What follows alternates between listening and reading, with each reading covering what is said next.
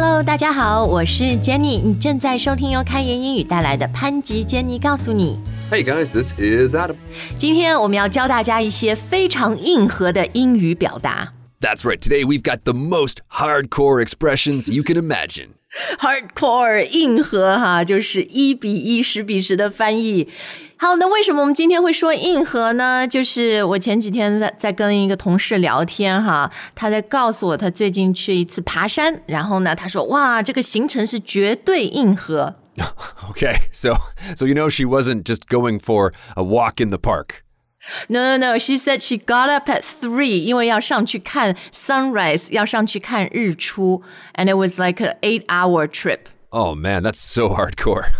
真的很硬核，对不对？然后他讲了这句话以后，诶，我就我想了一想，好像这几年确实哈，中文里面“硬核”这个词出现的比例越来越高。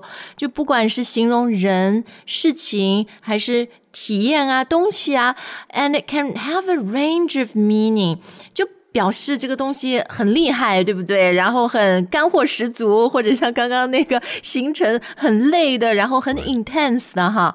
然后 Adam，我我不知道你有没有看看过中文网络上，比如会说，啊，这部操作非常的硬核，然后这部电影很硬核，哦，甚至 maybe our show our fans can say 这个节目很硬核。 Yeah, maybe we should add a little survey at the end. How 硬核 do you think we are on a scale of 1 to 10? 好啦，那今天我们就好好的跟大家来探索一下哈。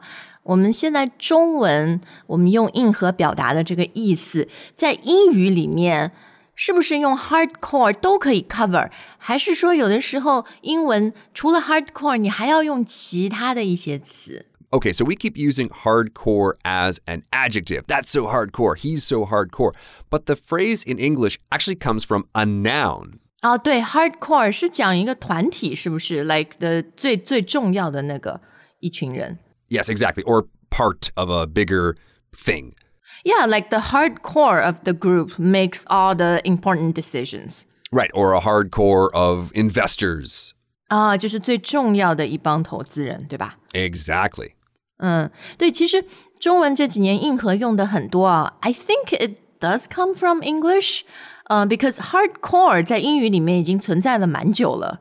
Mm, right, exactly, exactly.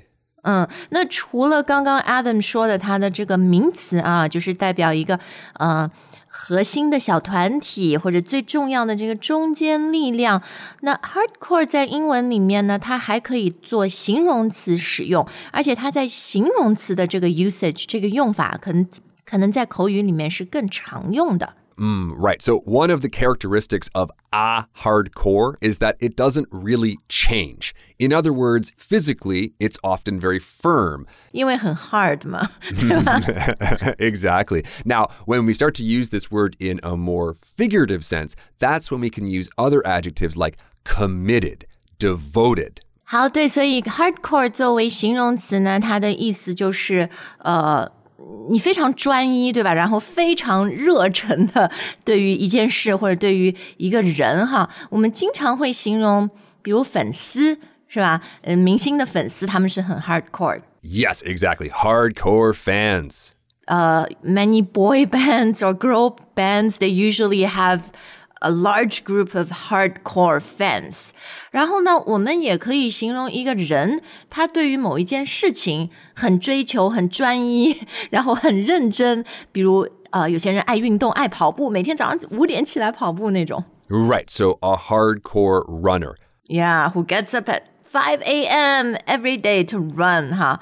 然后另外，hardcore 也可以形容一些呃，比如电影啊、文艺作品是吧？ Yeah, like hardcore violence. 对，但是当他形容电影的时候，通常是就是比较暴力呀、或者比较那种 horror movies 里面有很多血腥。呃、i t s never like 啊、this rom com 这个浪漫爱情喜剧很 hardcore。 Hardcore. Yeah, yeah, yeah. Friends, right? 哎，但我们可以形容 their friendship being very hardcore 吗？他们的友谊很很硬核。 We have some other phrases later on that we can use to describe the friendship of the friends. 啊，OK，呃、uh,，Why don't we just go into that then？因为在英语里面，就是你不太能用 hardcore 去 apply to everything，right？我们刚刚举的例子，比如《Friends》这部戏，I can imagine like in Chinese，可能我们会说，哦，《老友记》很好看，是一部很硬核的美剧、嗯、，but it sounds really weird if you say Friends is a hardcore show. Yeah, because when you think about a hardcore show, it would probably be an extreme, some kind of extreme, intense show. 对，所以我们现在就来教大家一些其他的近义词，但是是更好的，你可以用在不同这个场景里面来表达硬核的哈。First 就是刚刚 Adam 说的这个 intense。 Yeah, so the movie was intense. That song's really intense. Intense 呢，它的这个意思就是给人非常强烈的一种冲击，对吧？一个感觉。 Right, we're not talking about something very soft and soothing here. 对，它是比较激烈的、强烈的哈。然后呢，intense 它是既可以形容东西，又可以形容人，是吗？ Yes, right, just like hardcore. 啊、o k 比如我同事说，呃，他去爬山那个行程超级硬核，so you could say the itinerary was super intense。 Yep, absolutely. 就是就是说，你早上三点就要起来啊，什么，然后爬八个小时之类的，so it it is very intense。 It sounds pretty intense. Or I'm thinking about teachers back in high school, like, Mr. Jones's math class is so intense. 哦，就你不能偷懒的，就很难的，是不是？动真格的， right. 很硬核哈。OK，那诶，他怎么来形容人呢？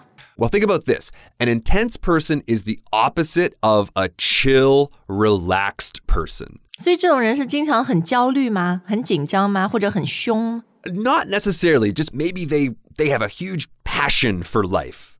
啊，就 they take everything so seriously 是吧？ they they sure can.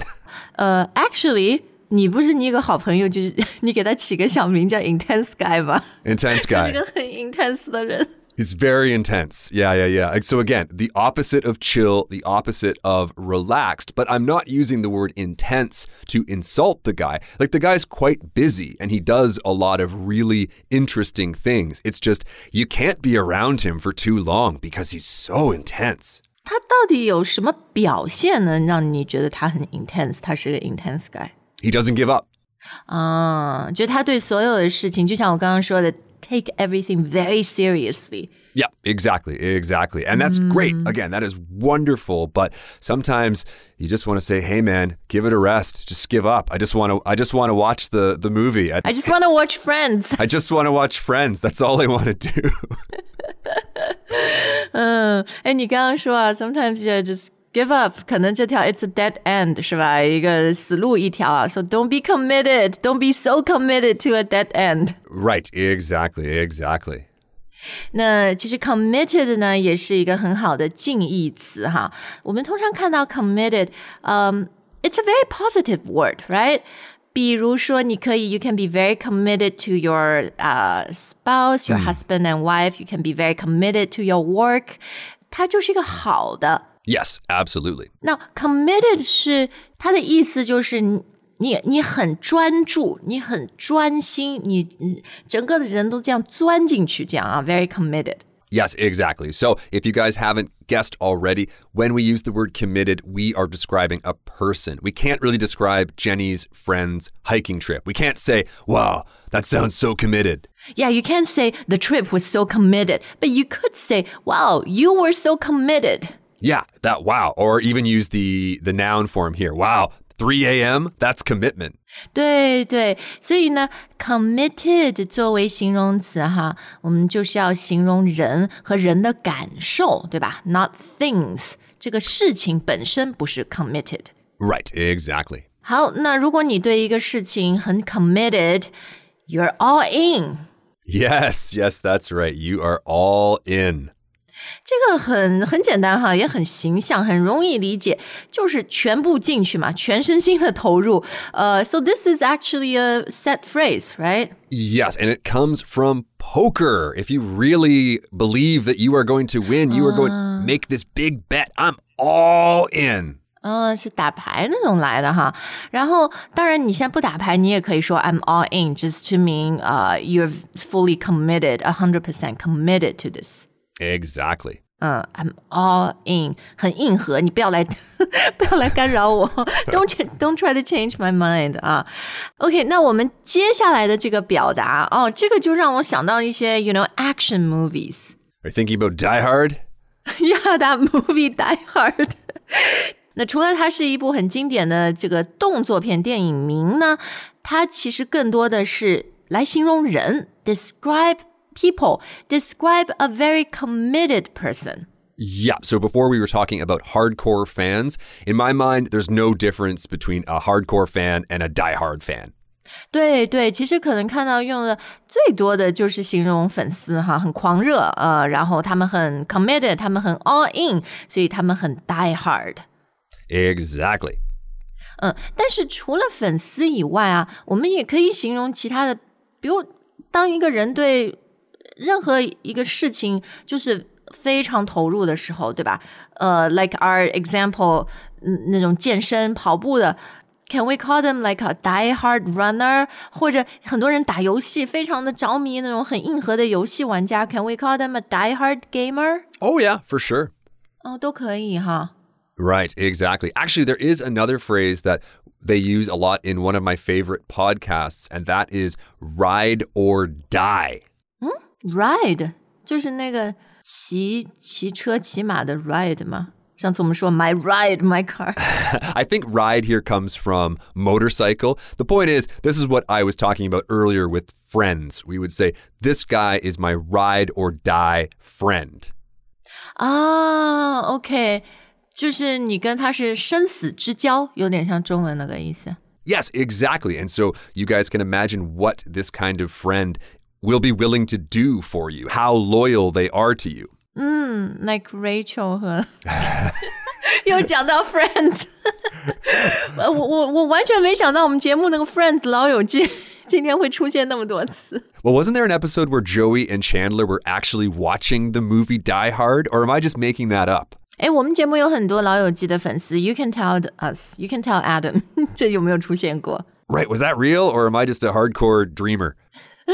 对，其实我们今天节目讲这个硬核哈，硬核在中文里面是一个相对比较新的用法。那英文里面，我觉得比较新的一个也也能表达这个意思的是接下来的这个词，because I hear my older son say this a lot. What does he say? I love you, mommy? No, he says beast mode. Beast mode. Okay, yeah. Yeah. We've been talking about modes a lot lately, right? Goblin mode, now beast mode. 啊、对模式哈，这个进入什么模式呢？就是进入野兽模式，这个也蛮容易理解的。你一旦进入野兽模式，那么你就 very committed，you're die hard，you're all in，you're super intense，是吧？ Right. So maybe your friend from the beginning of the show isn't always in beast mode, but when she does those hardcore hikes, she needs to put herself into beast mode. 对，这里这个 beast mode 啊，不不是说你 这个人像一个野兽一样特别坏什么的，是吧？Very bad, very evil，意思还是就是 you're super hardcore, super intense。 Yeah, beast here is a positive thing. We could even just say, that guy is such a beast, basically meaning like that guy, 好厉害.对对对，就超级厉害，就是 that guy is a beast。哎，那 beast mode 要怎么用在一句句子里面呢？ Well, probably something similar to what I said earlier. I need to get into beast mode. You got to enter beast mode in order to do those hardcore activities. 对，比如学生是吧？Before a big exam, you have to enter beast mode 来备考，来准备考试。 A study beast. That's right. Maybe you guys are in beast mode right now studying English. Yeah, or like before a big job interview，或者有的时候工作上面有什么很大重要的这种节点的时候，you need to enter beast mode。你要很硬核才可以呀、 That's right. 你要很 legit，要很 solid，对不对？不能随便玩玩。 You got to be legit, right? You got to be legit. Yeah，那我们今天最后要教大家的两个单词呢，对，就也是挺口语的哈。一个是这个 legit，it comes from a more formal word，呃、legitimate。 Yes, that's right. Legitimate. 但是现在很多年轻人哈，口语里面他们说 something or someone is legit，就是说这个人很硬核，就是呃是实打实的，就不是假的，不掺水的那种，you know。 Right, you read my mind. This person is real or this person is authentic. 对对对，like we're not uh mucking around here, right? That that's the real thing. That's the real deal, kind of. Right. It's not just, again, a little walk in the park, like I, I mentioned earlier. We're talking about a real, legit, hardcore hike. 对对，or you can call it very solid. It's solid. Oh yeah, that's that's solid. Wow, that's a that's a solid hike. 对，比如我们今天的节目，你听了以后，如果你觉得很硬核、干货十足， 呃、y o u can say that show is solid. Today's show is solid. I love when we do solid shows, Jenny. I always feel so good after. Yeah, I feel like golden. Ten out of ten. 10 out of 10. That's right. 超级硬核。好，那我们今天的节目就到这儿哈。呃，如果大家对于“硬核”这个词在英语里面不同的表达还有什么问题呢，都可以在留言专区问我们。 Yeah, that's right. And if you do remember that scene from Friends, let me know because otherwise, ah, maybe I'm just going crazy. 你那个是什么？是 Joey 和谁一起看《Die Hard》的那部电影？Who was he watching it with? Chandler. Oh, Chandler. 好好，Two hardcore friends watching a hardcore movie. Well said. 好的，那今天的节目就到这儿。We'll see you next time. 下次再见。 All right, bye, guys. Stay hardcore.